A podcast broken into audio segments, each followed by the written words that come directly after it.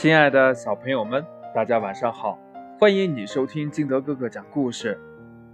小朋友们，我问你一个问题哈，嗯，你有没有坐过火车或者见过火车站呢？其实呀，金德哥哥告诉你一个秘密，在我们的肚子里就有一个火车站。什么？你不信呀？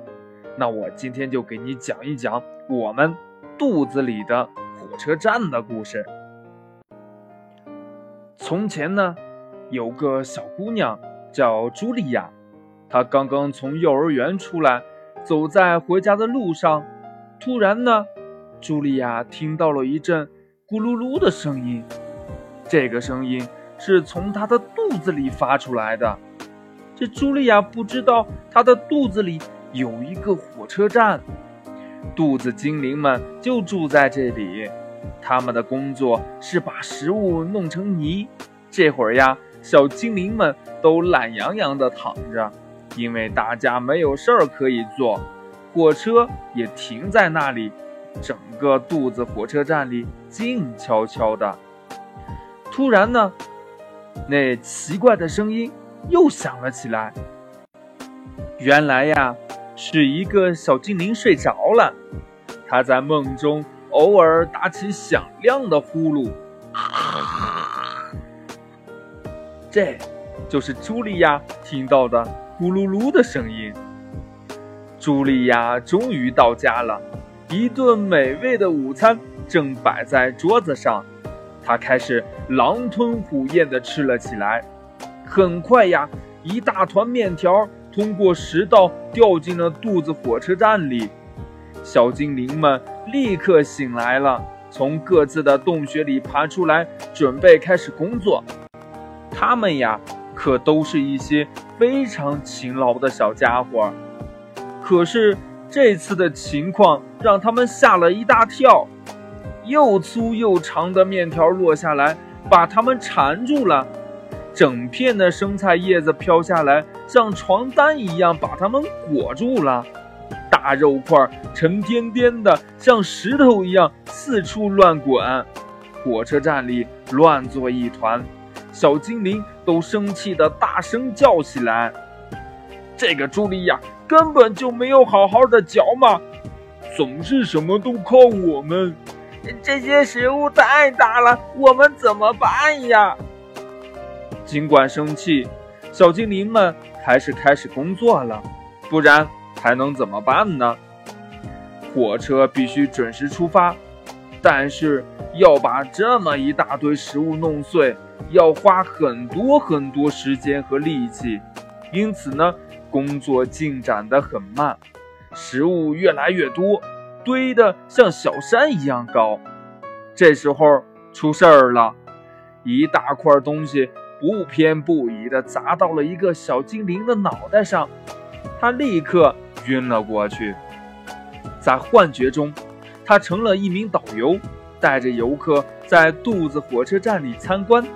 小精灵告诉游客们：“啊，如果所有食物都被嚼得很碎。”那落下来就会是小段的面条、小片的菜叶、小块的苹果和小肉丁儿。嗯，即使呀，它们掉在哪个小精灵的头上，也不会把它们弄疼的。嗯，还有呀，我们会很快的把食物装进火车车厢，还会在里面加入很多的液体。啊，这些液体呢，对消化非常的重要。最后呀，我们会把液体和食物搅在一起，让它们变成泥。这个过程对我们来说特别的有趣。嗯，一切都准备好呢，火车就可以出发了。小精灵司机会跳到火车头上，激动地等着门卫打开大门。这扇大门就是通往小肠的入口。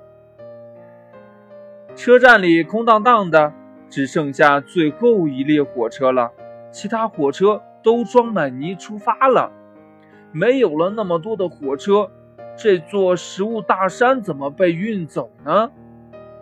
小精灵们正在犯愁的时候，突然刮来了一阵刺骨的寒风，接着呀，一堆雪泥状的东西从食管里呼呼地喷涌出来。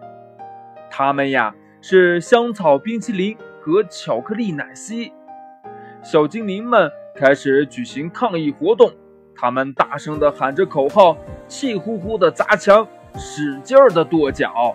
这一下，茱莉亚可惨了，她的肚子开始疼了起来。茱莉亚生病了，因为呀，她吃的太多太快了。终于，在小精灵们快被冻僵的时候，冰雪开始融化了。一阵温暖的雨从天而降。原来呀，茱莉亚正躺在床上喝热水，她的肚子上还放了一个热水袋。过了很长时间，一列列火车才返回了肚子火车站。这时候，他们已经被卸空了。小精灵们把剩下的食物装进车厢，大山慢慢的消失了。小精灵们现在又可以休息、玩耍和美美的睡觉了。茱莉亚感觉好多了，她的肚子不疼了，高兴地翻了许多跟头。